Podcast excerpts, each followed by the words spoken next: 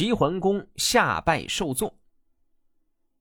春秋时期，除了战争，还有许多值得品读的小故事。周王朝示弱，诸侯便开始了争霸之旅。第一位春秋霸主便是齐桓公。公元前六百八十五年，齐桓公继位，以管仲为相，整顿国政，迅速成为诸侯国中最富强的国家。然后就打起了尊王攘夷的口号，多次大会诸侯，帮助或干涉其他国家，抗击夷狄，终于在公元前六百七十九年成为了霸主。眼看着他这霸主之位做的是越来越稳当，周天子害怕了。其他的诸侯国也多多少少会有些不服气，所以。这成为霸主的齐桓公啊，他最喜欢的便是开会。作为诸侯领导人，在与各国的国君使者开会，目的就是为了巩固地位，顺便敲打敲打各位小老弟。周天子看不下去了，就在一次诸侯大会上派人送了一块肉。这个肉啊，不是普通的肉，这块肉还有一个专门的称呼——座。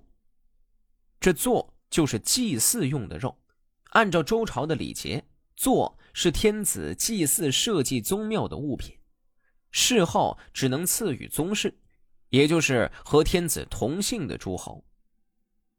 这个肉啊，赏给齐桓公，明显是拉拢、抬举他的意思。齐桓公明白，其他诸侯自然也明白，但是。齐桓公活了一大把年纪，早就成了人精。周天子给他面子，他可不能大辣辣的就收了。齐桓公怎么做的呢？在这儿，《左传》短短不过百字的描写里，可谓精彩至极。齐桓公要是不生在春秋，在现代，想必那就是妥妥的影帝，什么小金人、小金狮、金棕榈，通通拿下都不成问题。当然，在春秋时期，权力顶端的每个人都在出生入死之间磨练着演技。齐侯和鲁僖公、宰孔、宋子等诸侯在葵丘盟会，重申过去的盟约，并且进一步发展友好关系，这是合于理的。周天子派宰孔把祭肉赐给齐桓公，说。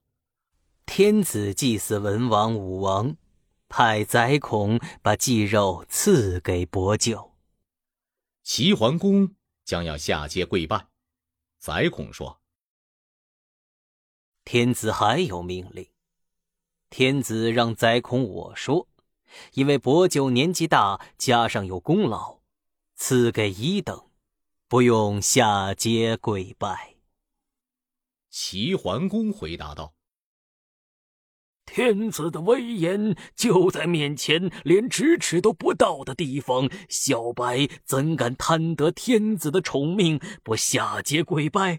恐怕在下面摔倒，给天子带来羞辱，怎敢不下阶跪拜？齐侯下阶跪拜，登上台阶，接受祭肉。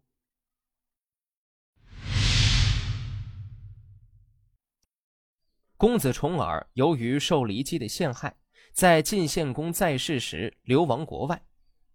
公元前六百五十一年，晋献公去世，晋国无主，秦穆公便派使者到重耳处吊唁，并试探他是否有趁机夺位的意思。重耳和子范摸不清穆公的真实意图，怕受人画饼，于己不利，于是婉言表态，得到穆公倍加赞许。晋国公子重耳逃亡在外十几年，以舅舅胡衍为首的几位老臣时时给予辅佐，使他日渐成熟。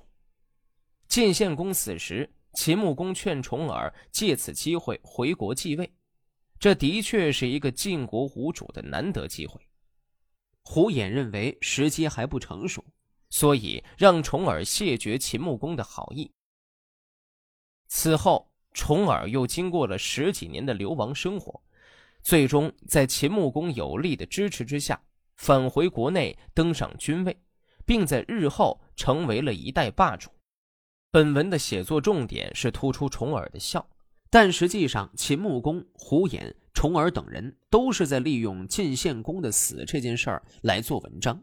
秦穆公是在寻找自己在晋国利益的代言人，居丧不过是一个冠冕堂皇的理由。重耳问过舅舅之后才做决定，学舌舅舅的话：“父子之为何？击丧而不败，哭而起，起而不思。”一套虚伪的言论，一整套完整的动作，将戏做足，充分展示了他高超的表演技巧。至于爱父远利之说，完全就是欺世盗名的说辞。这些话由劝人夺权的秦穆公嘴中说出，就更加刻画出功于权谋的重政客形象。作为一代奸雄的秦穆公，这位玩弄权术的高手。焉能不知重耳在作秀？但也不得不为重耳的高超演技所折服。这可谓外行看热闹，内行看门道。文章虽短，极尽曲折变化，写出人物的风貌。晋献公去世后，秦穆公派人去向公子重耳表示哀悼，并且说：“寡人听到过这样的话。”失去国家常常是在这种时候，得到国家也常常是在这种时候。虽然您严肃庄重，正处在忧伤的扶丧期间，但悲痛不可太久。得到国家的时机不可轻易错过，希望您考虑一下。重耳把这些话告诉了舅父子范，子范说：“您辞谢他的好意吧。”流亡在外的人，没有什么可宝贵的东西，只有仁爱思亲才是最宝贵的。父亲的死是何等重大悲痛的事情啊！如果想趁机谋取利益，那么天下之人有谁能拥护你呢？你还是辞谢他的好意吧。公子重耳对秦穆公的使者说：“蒙贵国国君恩惠，来慰问亡命之臣重耳。”我自己逃亡在外，父亲死了，却无法参加丧礼，哭泣哀悼，劳动贵国国君忧虑担心。父亲死是一件哀痛的事，我怎敢别有用心，而有辱贵国国君对我的情谊呢？说罢，跪下叩头，却不行拜谢礼，哭着站起来，也不再与使者私下交谈。子显把这些情况向秦穆公做了汇报。秦穆公说：“公子重耳真是仁人呐，他叩头却不拜谢宾客，是认为自己不是晋国君主，所以不行拜礼；哭着站起来是表示哀悼其父；起来后不与宾客私下交谈，是表示不愿谋求个人的私利。”